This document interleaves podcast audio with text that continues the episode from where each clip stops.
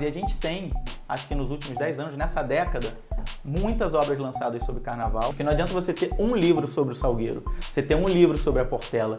São histórias que você tem que ter uma enormidade de, de fonte de consulta, né? E sempre que a gente registra essas histórias, a gente está registrando não para agora, a gente está registrando para todas as décadas Sim. seguintes e para gerações seguintes conhecerem o que a nossa cultura fez, né? A vila tem uma figura que é maior que tudo e maior que todos nós, que é Martinho da Vila. Né, que é um gênio assim espetacular. Como hoje a gente fala do Noel e a gente fala do Cartola, daqui a 100 anos a gente vai falar, poxa, não, tinha um cara chamado Zeca Pagodinho que fazia isso, que era assim, que era um personagem. O Zeca é um personagem espetacular. Chega junto para acompanhar a segunda parte do meu papo com o jornalista, escritor, roteirista Leonardo Bruno. Se você perdeu a primeira parte, Procura aqui no canal, vale a pena. A gente está falando do livro mais recente dele, em que ele conta a história de um padre completamente fora dos padrões, aí daquilo que a gente imagina ser um padre.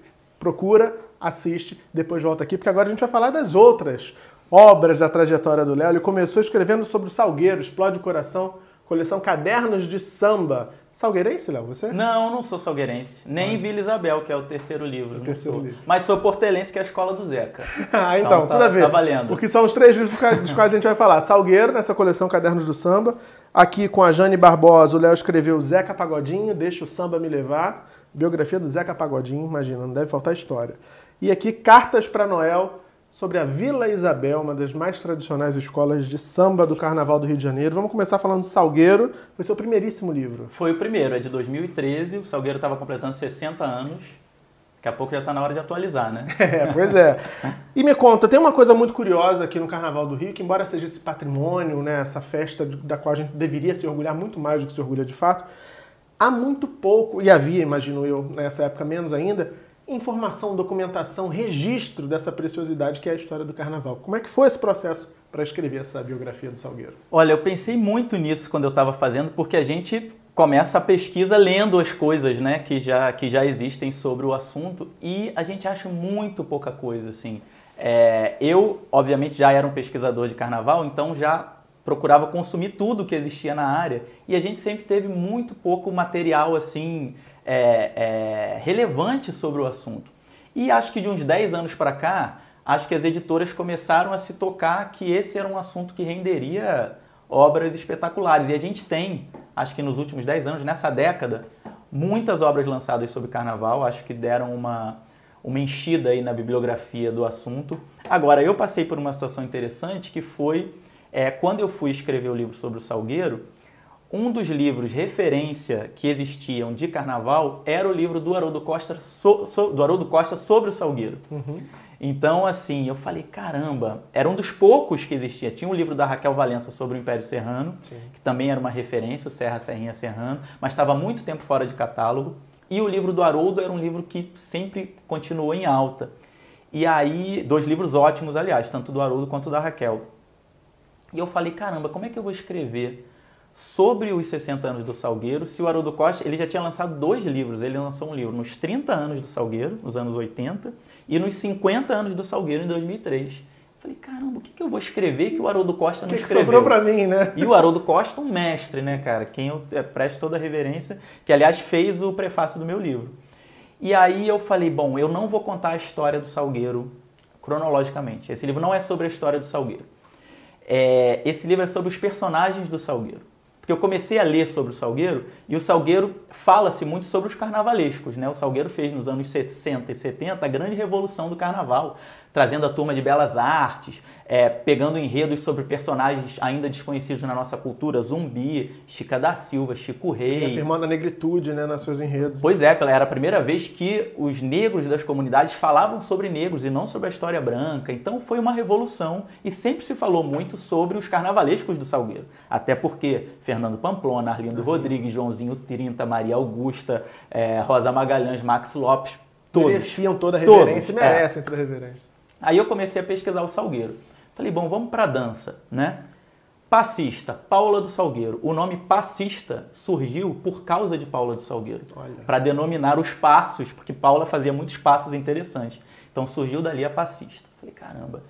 Bateria, o ritmo, vamos ver o que, que o Salgueiro tem. Almir Neto foi mestre de bateria do Salgueiro. nos anos 70 e depois passou a bola para o seu irmão Mestre Louro, que é um dos mestres emblemáticos do Salgueiro. Falei, caramba, samba enredo. E, pô, nos anos 60, Chica da Silva foi o primeiro samba que é, é, extrapolou ali o mundo das escolas de samba e foi ouvido fora do Rio de Janeiro, também pela classe média, pela classe alta do Rio de Janeiro. Furou a bolha. Furou a bolha, foi o primeiro samba. Aí depois veio Monteiro Lobato da Mangueira, que fez isso de forma maior. E em 71, o Festa para um Rei Negro pega no Ganzê, que é um fenômeno mundial. A gente vê até hoje manifestação é, política em Buenos Aires, os argentinos vão lá com panelaço e cantam olelê, olalá. Não o pega no Ganzê, pega no Ganzá, mas fazem alguma, sim, alguma sim. paródia em cima disso. A torcida do Barcelona na Espanha, sim. todo jogo canta no estádio. Então, assim, é uma história, uma escola de sambas fantásticos e de compositores espetaculares. Então eu falei, ela não é só de carnavalescos. Então os meus capítulos são os poetas, os dançarinos, os fundadores, que tem pessoas espetaculares. E é maravilhoso que você conta a história da escola, mas é. humanizando essa história, né? Isso é Exatamente. é fantástico, muito rico. E de fato a gente recebeu aqui na semana passada o Fábio Fabato e ah, aí maravilha. ele também falava dessa importância dessa literatura sobre o carnaval carioca que, como você acabou de apontar, também ganhou força nos últimos 10 anos. O Fabato é outro que também fez vários livros nessa década. A família sobre... do samba, né? Exatamente, que também é importantíssimo para que é, a gente tenha uma variedade de, de, de bibliografias, né? Sim. né? Assim, porque não adianta você ter um livro sobre o Salgueiro, você ter um livro sobre a Portela são histórias que você tem que ter uma enormidade de, de fonte de consulta, né? E as escolas, elas meio que se explicam, né? Sim. Você entende um pouco mais uma a partir do momento que você também conhece a história da outra, contextualiza aquela época, aquele período. E é interessante, Murilo, porque o meu último capítulo é sobre o Djalma Sabiá, que é um fundador ainda vivo do Salgueiro, é, fundou o Salgueiro em 53 e é uma, uma enciclopédia viva do Salgueiro. Você vai na casa do seu Djalma, numa vilinha ali na Tijuca, e ele tem uma parede assim, não tão bonita quanto a sua, mas uma parede grande assim que nem a sua, em que ele tem recortes e flâmulas e documentos e tudo sobre o Salgueiro. Nossa. Então a casa dele é envelopada com coisas sobre o Salgueiro. Então é espetacular ir na casa dele e respirar essa salgueirice. Só que eu descobri na semana passada uma coisa interessante. Eu fui no lançamento da exposição sobre a Beija-Flor, os 70 anos da Beija-Flor, e descobri lá que existe um fundador vivo da Beija-Flor. E eu estava com dezenas de amigos de imprensa lá e ninguém conhecia esse fundador vivo da Beija-Flor. Então, assim, quantas histórias, felizmente ele ainda está vivo, né? Mas quantas histórias a gente perdeu até hoje, ele não nos contou até hoje. Tem que recuperar esse correndo. Tem que recuperar. Então, assim, quando a gente, sempre que a gente registra essas histórias, a gente está registrando não para agora, a gente está registrando para todas as décadas Sim. seguintes e para as gerações seguintes conhecerem o que a nossa cultura fez, né? Por que, que o carnaval era tão importante? O Fabato, na semana passada, me disse que ele atribui esse, essa invisibilidade da história mesmo, essa falta, parece uma falta de interesse da, da, cultura ou do pensamento, da inteligência brasileira sobre o carnaval, a preconceito pelo fato Sim. da origem popular da festa. Você concorda que também acha que é Concordo totalmente. E a gente estava até falando dos carnavalescos, né? É interessante ver como os carnavalescos são as figuras né, que têm mais visibilidade fora da bolha do carnaval. Né? Isso começa lá nos anos 60 com Pamplona. Não à toa eles vieram da Escola de Belas Artes, eles eram de outras classes sociais, né? Eles estavam tinham, validados. Ele tinha, eles tinham uma diferença é, social grande em relação aos passistas, aos outros personagens que eu conto no livro, aos passistas, né, ao pessoal do ritmo, a todo, todo o resto da escola de samba. Então, não à toa, esses são os nossos artistas mais legitimados, são os que até hoje ganham mais, Sim. Né, recebem, são os que mais são bem pagos para fazer aquilo. Né? Então, isso é claramente uma discriminação racial mesmo, na origem racial e também social. Né? Mas, assim, é, é o, o carnaval sofre de um racismo absurdo. Vamos falar do livro mais recente sobre escola de samba, que é aqui Cartas para Noel, Histórias da Vila Isabel. Nesse aqui, que caminho você trilhou?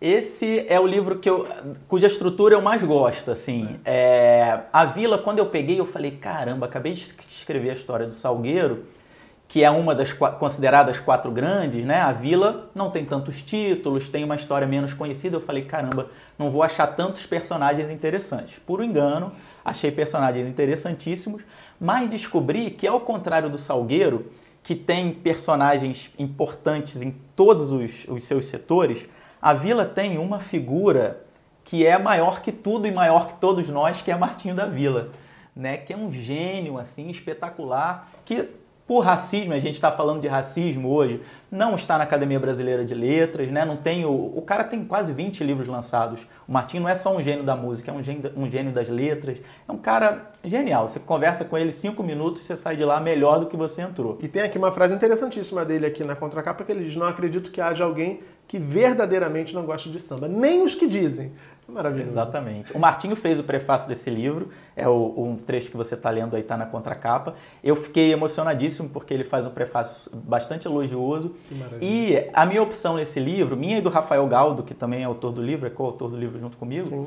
é porque, na verdade, a vila tem duas figuras, Martinho e Noel Rosa, né? Noel é o cartola da vila, né? Todos os sambas se referem a ele e tal.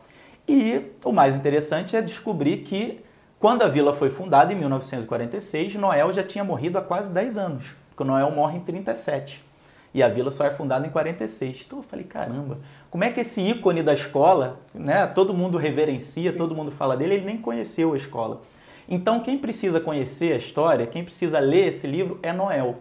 Então eu faço o livro em cartas para Noel Rosa, contando para ele a história da Vila Isabel e fazendo também uma relação com a vida dele. Então, por exemplo, eu conto que no bar onde ele bebia, ali começou a, a conversa para que a escola fosse fundada. Eu faço relação das músicas dele com histórias da Vila Isabel. Então o livro todo é entremeando a história de Noel Rosa com a história da vila, de Vila através das cartas para Noel. Sensacional, tá aqui o livro, ó, também recomendadíssimo. Dá para achar fácil na internet hoje dá, em dia. Dá, tá, tá Dá para comprar aí, porque para tá quem gosta travessa, de samba, tá na cultura, e tá quem em... não gosta também, a gente é. também não acredita, nem a gente aqui, nem o Martim da Vila. Então, agora vamos falar do outra biografia aqui, de uma outra figura que eu acho que é a paixão nacional, Zeca Pagodinho.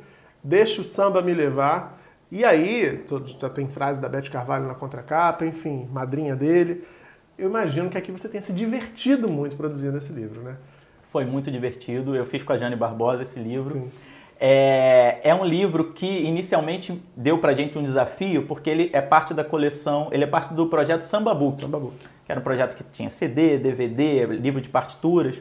E a gente tinha uma, uma encomenda que é o seguinte: essa é uma discobiografia, então você tem que contar a história do Zeca através dos discos. Então, capítulo 1 é o primeiro disco, Capítulo 2 é o segundo disco. Falei, caramba, mas a história do Zeca é muito maior do que os seus discos, né? O Zeca não é, por exemplo, se eu fosse escrever a história da Marisa Monte, que é, eu cito porque é também a minha cantora preferida, é, a história de carreira dela poderia ter só os discos dela, porque ela tem uma vida muito Sim, muito pacata. Né? Quem gosta da Marisa Monte gosta por causa de suas músicas. Sim. Quem gosta do Zeca gosta por causa das músicas e por causa do personagem fantástico que ele é. Né? Não é só por causa das músicas, Sim. é pelo, pelo combo. Né? Então o que, que a gente fez, eu e a Jane? A gente colocou um capítulo anterior, como se fosse uma introdução, que a gente chama de Numa Estrada dessa Vida, né? Que a gente conta a vida do Zeca até o primeiro disco, ah, né? Faz um resumo ali, é, é rápido, mas a gente consegue contar essa trajetória para mostrar como ele chegou ali. Para a gente entender como surgiu essa figura, né? Como que produziu essa figura. Sim. E depois, quando a gente vai contando as músicas e os discos dele, a vida dele está muito ligada à obra também. Então, por exemplo, quando a gente ele grava maneiras, né? É, se eu quiser fumar, eu fumo, se eu quiser beber, eu bebo, a gente fala da relação dele com a bebida, com o cigarro. Né? Quando ele faz, é, ele lança um disco com a primeira música falando de Xerém, a gente conta da ida dele para Xerém e da relação dele com Xerém porque a vida dele é muito ligada à obra dele. Então não tinha como a gente deixar de fora esses causos espetaculares que a gente ouve cada vez que ouve uma entrevista do Zeca. É, né? que tanto é que quer, sim, essa figura, né? Assim, é. A gente se apaixona pelo Zeca na medida que a gente vai conhecendo. A gente gosta do Zeca até calado, né? Então, o Zeca é um personagem fantástico, é um personagem que é, a gente não vai esquecer nunca, eu acho. O Zeca, daqui a 100 anos, como hoje a gente fala do Noel, e a gente fala do Cartola, daqui a 100 anos a gente vai falar, poxa, não, a gente não, que a gente não vai mais estar aqui, né? Mas quem estiver aqui. Acho que vai estar puxado. É, acho, que, acho que já era. Mas quem estiver aqui vai falar, não, tinha um cara chamado Zeca Pagodinho que fazia isso, que era assim, que era um personagem.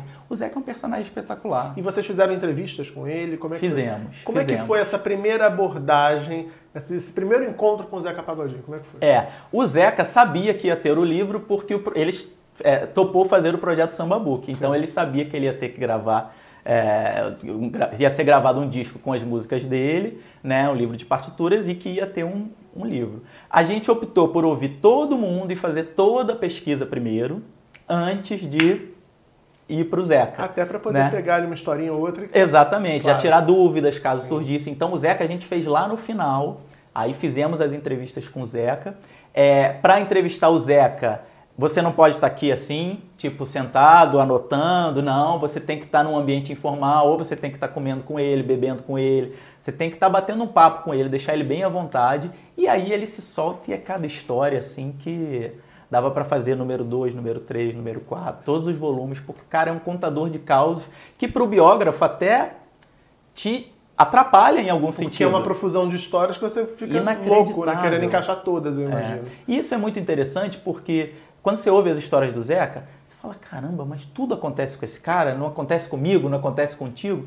Na verdade, acontece com todos nós, só que ele tem o olhar para aquilo.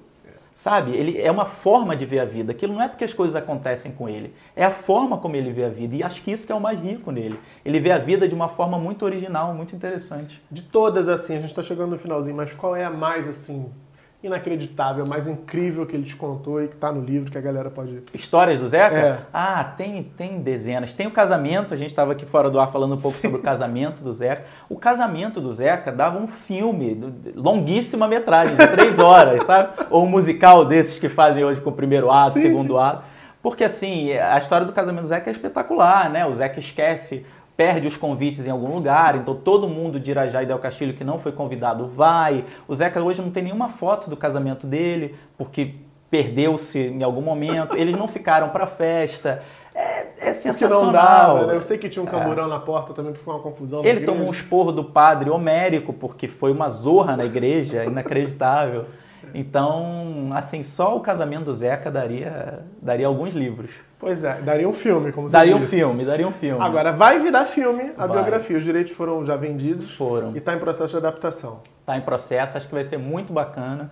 É uma história que merece um filme, né? Assim, é uma história que não só pelos causos, né? Pela, pela forma como o Zeca leva a, vila, mas- a vida, mas pelo que ele representa, né, cara? Era um cara que ninguém acreditava, nem a própria família dele acreditava nele. Um cara que tem a vida toda torta, né, digamos, e ninguém, ninguém apostava nele. É o cavalo que ninguém aposta.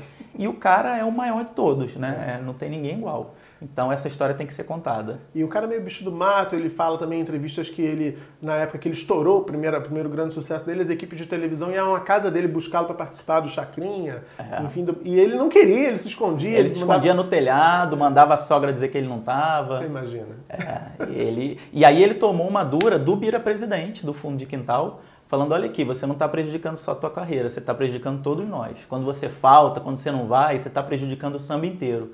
E aí aquilo Caiu a bateu nele, porque ele é um cara muito de grupo, né? Você vê, ele grava o quintal do pagodinho para trazer os compositores para cena. Ele todo disco tem que ter música de vários compositores, ele até deixa de compor por causa disso. Ele é muito preocupado com o entorno dele. Então isso foi a hora que bateu a ficha e ele aí começou a ir a todos os programas. Foi determinante. Léo, a gente está chegando no finalzinho mesmo agora, mas a gente está poucos, poucas semanas aí do carnaval. Você é um cara que cobriu um carnaval por muito tempo, escreve sobre carnaval. Quero saber se você tem apostas, palpites para o carnaval 2019. Esse carnaval complicado, de crise. É, esse carnaval vai ser da escola mais resiliente, né? Da escola que mais conseguiu suportar as dificuldades é, financeiras. Por um lado, eu acho que isso iguala as escolas no sentido da criatividade, né? De quem for mais criativo e quem tiver ali a sua, o seu chão melhor vai se dar bem. Né? E isso eu acho muito bom para o carnaval, né? Se a gente está num momento complicado, ninguém gostaria de estar vivendo esse momento, mas eu acho que pode ter um efeito colateral bacana. E aí, nesse sentido, a- as minhas apostas de cara são Portela e Mangueira, que eu acho que são escolas que têm enredos espetaculares esse ano. A Portela falando de Clara Nunes, a Mangueira contando a história que não está nos livros, um enredo espetacular também. São dois sambas muito bons e acho que pelo fato dos enredos e dos sambas estarem tão afiados, as escolas estão com um astral lá em cima. A comunidade está É, aguerrida. então, talvez num ano em que o dinheiro não faça tanta diferença, isso pode fazer diferença. Eu colocaria o Salgueiro também nessa, nessa briga pelo samba que tem e pelo enredo sobre Xangô. Só que como o Salgueiro teve muitos problemas esse ano é, por mudança de presidente, em dezembro mudou o presidente, talvez a escola não esteja tão preparada. Então, se eu tivesse que apostar em duas, seriam Mangueira e Portela. Anotadíssimo. Querido, muito obrigado pela presença. Valeu, Foi ótimo obrigado papo. você. Prazer. Sucesso com o livro. Quando tiver mais novidades, volta aqui pra gente Estamos aqui. contar pra Obrigado. galera. Espero que vocês também tenham curtido esse papo. Deixa seu like aqui embaixo, compartilha para mais gente acompanhar, comenta dizendo o que você achou e se inscreve no canal, claro, se você não tiver inscrito ou inscrita. Semana que vem, terça-feira, sete da noite, eu vou estar aqui e tem mais Chega Junto. Beijão e até lá.